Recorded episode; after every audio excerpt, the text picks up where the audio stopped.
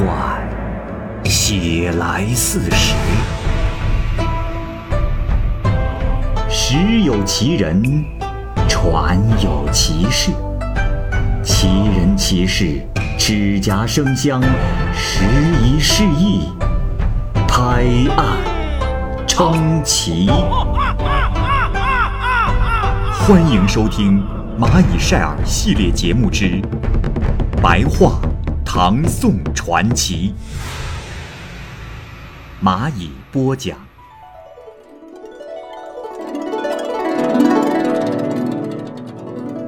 齐推女。元和年间，饶州长官齐推有一个女儿，我们暂且叫她阿齐。出嫁于陇西的李家，她的丈夫李生进京复试，而此时她身怀有孕，便回到了娘家，住在周宅之内。阿奇在产前呢，移居在了后院的东阁之中。这天晚上，他梦见了一个大汉，从穿着来看，此人甚是高贵，只是他怒目持剑，斥骂道：“大胆！”此屋难道可以做你产子之处吗？赶快迁走，否则便会遇祸。到了次日，阿奇便将梦中的情景告知了父亲。谁知父亲性情刚直，反说道：“哼，女儿啊，莫怕。为父乃是此州的最高长官，我倒是想看看。”是何等妖物，敢如此口出狂言？所以啊，他竟没有把女儿牵走。数日之后，阿奇生了孩子，忽然又梦见了那个大汉。只见他来到床前，向他乱打。不久，阿奇便五官流血而死。父母见到了女儿含冤横死，后悔不及，就连忙派人去告知李生。按照当时的规矩，要等到李生回来，方能把他归葬于李家的坟墓，因而呢，只得暂时将阿奇埋葬在了州西北十里外的官道旁边。李生在外考试，但是落榜了，正准备要回到家中，忽然就听到了凶信，便急忙赶往饶州。等到李生来到了饶州，妻子已经死去了半年了。他也只是大略的知道妻子不得善终，心中很是悲痛，于是就想要去阴曹地府为妻子申冤。当李生走进州城的时候，已经天黑了。就在旷野之中啊，忽然见到了一个女子，模样穿戴都不像是村妇。李生这心中一动，便停下来仔细的观看。而那女子呢，竟深藏在树木之后，一闪就不见了。李生这时就下马追寻，发现那个女子竟然正是自己的妻子。二人相见之后，大哭起来。妻子说道：“夫君，先不要哭了。我觉得还是有复活的可能的。我等你来，已经等了很久了。”父亲为人刚正，不信鬼神。我自己是一个女人家，又不能去控告。今日见到夫君，我也不知是不是太晚了。李生说道：“哦，娘子，你且说，我要怎么做才能让你复生呢？”妻子说道：“夫君，你听好，从这里。”一直向西去，有一个叫做坡油村的地方。村里有一位老人，姓田，是个教书先生。他的真实身份是九华洞中的仙官，凡人是看不出来的。夫君，只要你诚心的前去相求，或许我们可以实现心中的愿望。李生听了之后，便立即动身去寻访田先生。见到了田先生之后，便西行而前，连连的叩拜，口称下界凡夫俗子拜见大仙。这时啊，田先生正在教村童们读经书，见李生如此，便惊慌的躲了起来，说道：“我乃贫困老朽之人，不知哪一天便会死去。公子为何如此称呼？实不敢当啊！公子，快起来吧。”李生听后仍是叩头不停，老人家就更加表现出了为难的样子。这李生自天黑一直到半夜，始终是拱手站在老人的面前，不敢就坐。老人也无奈，低头想了许久，方说道：“唉，罢了罢了。公子这般的诚恳，我又何须再隐瞒下去呢？”李生一听，连忙下跪叩头，痛哭哀恳，详细的述说了妻子冤枉横死的情况。老人说道：“啊，此事我已知晓，只是你们不及早申诉，如今这尸体已经腐败，已无法恢复了呀。我一直拒绝公子，正因为我也没有办法解决此事。”不过，公子，我倒是可以指给你另一个出路。说着，二人便从北面走出村去，又行了百多步，进入了一片桑林。老人放声长啸，转瞬之间，这面前就出现了一座雄伟的官署，楼阁回绕，仪仗森肃，守卫严谨，就像是王者的宫殿一般。这时。只见田先生身穿紫色的官服，坐在案后，有官吏列队在左右。忽听传言，命召地界诸神，不久便有十多伙人，各骑着百余匹骏马，先后奔驰而来。他们的长官都是身高丈余、浓眉巨目，到后便依次排列在门外，整顿衣冠，面色慌张，相互打听，也不知道是发生了什么事情。接着，便听传唤的官员请庐山神、江毒神、彭黎神进殿，三神连忙驱入。田先生便问道：“前不久，本州刺史的女儿因生小孩被恶鬼所杀，此事无法无天，诸位可知道否？”三神跪拜回答说：“知道。”田先生又问。哦，既然知道，为何不提起血缘？众神回道：“呃，大人呐，打官司需要有原告，此事不见有人申诉，无法受理啊。”田先生又问：“那可知杀人者之姓名吗？”其中一人回答说：“回大人，是西汉婆县王吴瑞。”呃，现今饶州长官齐推的宅子，即昔日吴瑞之宅。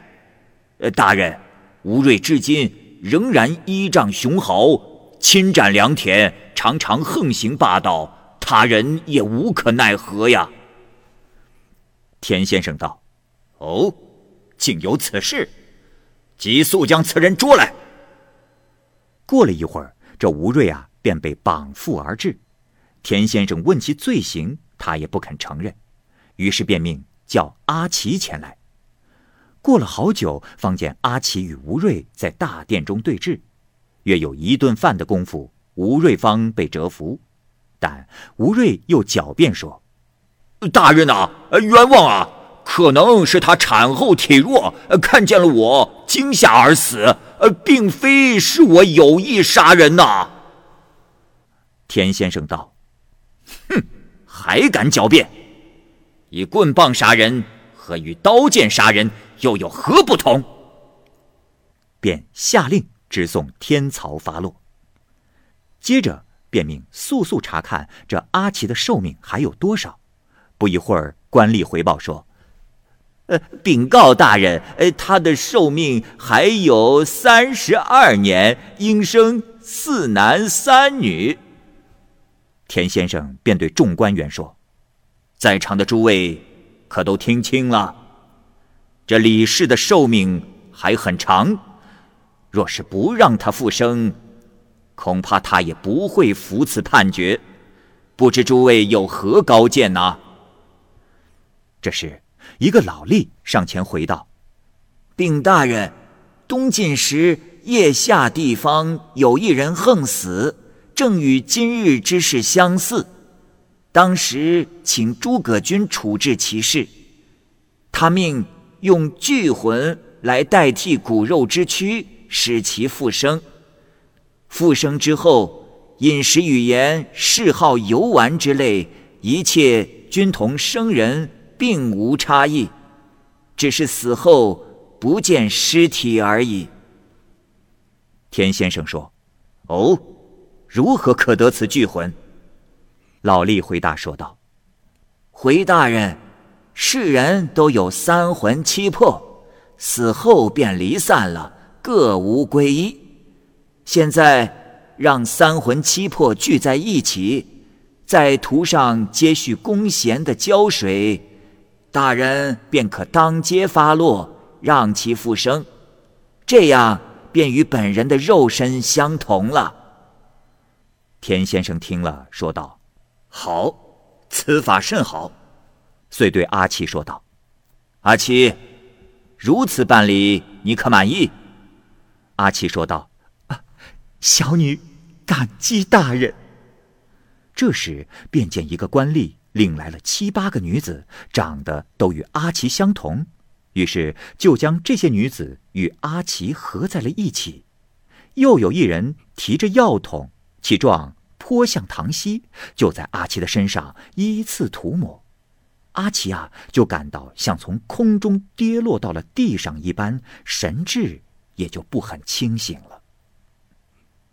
天亮之后，这夜中所见的景象全部消失了，只有田先生和李氏夫妇共在桑林之中。田先生对李生说：“公子啊，我已尽力而为，事情终于办成，值得高兴。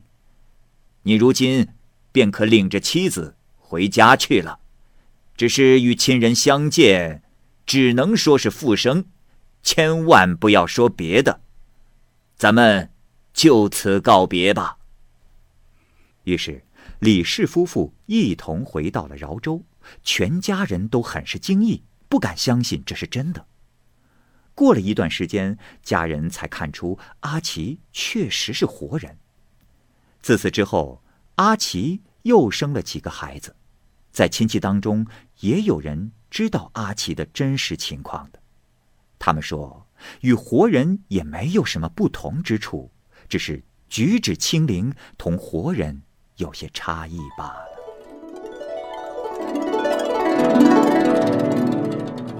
李瑞，凉州属官李瑞，曾讲过下面这样一件事情：唐玄宗天宝年间，有一个姓崔的读书人，在巴蜀。做县尉。可是啊，刚到达成都，就死在了途中。当时的川西节度使张筹坚穷，可怜书生的妻子年少又没有依靠，便在成都西面的青城山下建了一所宅子让他居住。又发现啊，这个女子生得很是美丽，便想据为妾应，但是一时没有想出个妥善的办法。有一天，忽然心生一计，便对自己的妻子说：“呃，夫人啊，你现在是地方大员的妻子，很是尊贵啊。哎，何不举办一次宴会，招待女客，把这五百里内的女子都请来啊？”刺史夫人听了，很是高兴。于是，坚琼便下命衙官通知五百里内的有关女子。按约定的日期到成都聚会，本打算通过这次宴会留下书生的妻子。可是没料到，这书生的妻子已被坚穷的族舅卢生给娶去了。卢生呢，心里知道坚穷的用意，便让书生的妻子称病不去。坚穷得知之后大怒，立即命令一百名骑兵前去搜捕。这官兵到时，卢生正在用餐。官兵很快就将住宅是团团的围住，然而卢生仍然是谈笑自如，好像什么事情都没发生似的。吃过了饭，卢生便对书生的妻子说：“啊，看此情景，奸琼的目的可想而知了。呃，夫人，到了如此地步，恐怕是不能不去了。夫人莫要害怕，过一会儿有人会送来素色的衣服。”你穿上便可前去。说罢，便乘驴出门。卢生虽说是骑着驴慢悠悠的走着，可是这骑兵怎么也追不上。过了一会儿，有一个小童捧着一个箱子送了进来。这箱内啊，装有已穿过的青裙、白衫、绿胚子、浅红锣鼓绢素等物，均非世上可见的东西。书生的妻子呢，便穿在身上，来到了成都。这时，方圆五百里的女子都已经到来，坚琼在帷帐后面暗暗的观看。只见书生的妻子也走了进来，光彩满身，艳色照人，几乎不可正眼去看。众女子啊，这时都自愧不如，不觉得起身拜见。只是宴会之后。这书生的妻子回到家三天，便忽然死去了，尸体也很快化去了。坚琼得知之后，心下大惊，便写成奏文上达玄宗皇帝。玄宗皇帝见了奏文，便问张果是怎么回事张果回答说：“这回禀陛下，此事臣已知晓，呃，只是臣不敢泄露。”此事，陛下还得请问青城山王老，方可知道啊。玄宗便命监琼去寻访王老，请他进京。监琼便搜索整个青城山，也未见到王老的踪影，只是听得草石药店中的人说，平素倒是常有两个人来买山药，自称是王老派来的。于是监琼便命人守候。等到这二人再来之时，就让牙关跟踪查访。他们一路跟踪，走了数里路，一直来到了一座草堂的门前。这时，他们发现王老鬓发全白，靠在积案之前端坐着。牙关便跟随进入，宣读了玄宗的诏书，并说明了奸穷乡请的意思。王老听罢，便说：“哼。”此番之事，必定是张果这个小子多嘴造成的。说完，只得同坚琼按期来到了长安。王老让坚琼乘车先走，他自己在后步行。坚琼只得听命。坚琼刚来到皇宫的门前，这王老啊已经到达了。玄宗得知王老来了，便召去询问前事。当时。张果也在玄宗的身旁，见到王老来了，连忙惊慌的跪地下拜。王老这是斥责张果说道：“哼，你这个滑头的小子，自己为何不说，反而要让我远道而来呢？”嗯。张果答道：“仙伯息怒，此事小仙不敢，只得等候仙伯前来说破此事啊。”王老呢，便向玄宗奏道：“陛下，那卢二舅是太原夫人管仓库的仙官，因假期到下界一游，见书生的妻子有些仙缘，便收为妾应。不料卢二舅竟盗取了太原夫人的衣着，给书生的妻子穿戴，因而已受到了重折。”被法往御善国去做天子了，书生的妻子因穿了太原夫人的衣物，也被打入无间地狱去受苦了。王老说完，坚决不肯久留，玄宗只得让他归山。王老出了皇宫之后，便不知所踪了。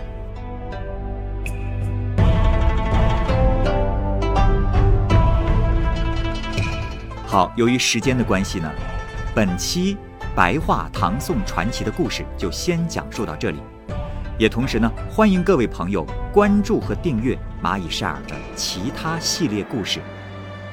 我是蚂蚁，我们下期节目见。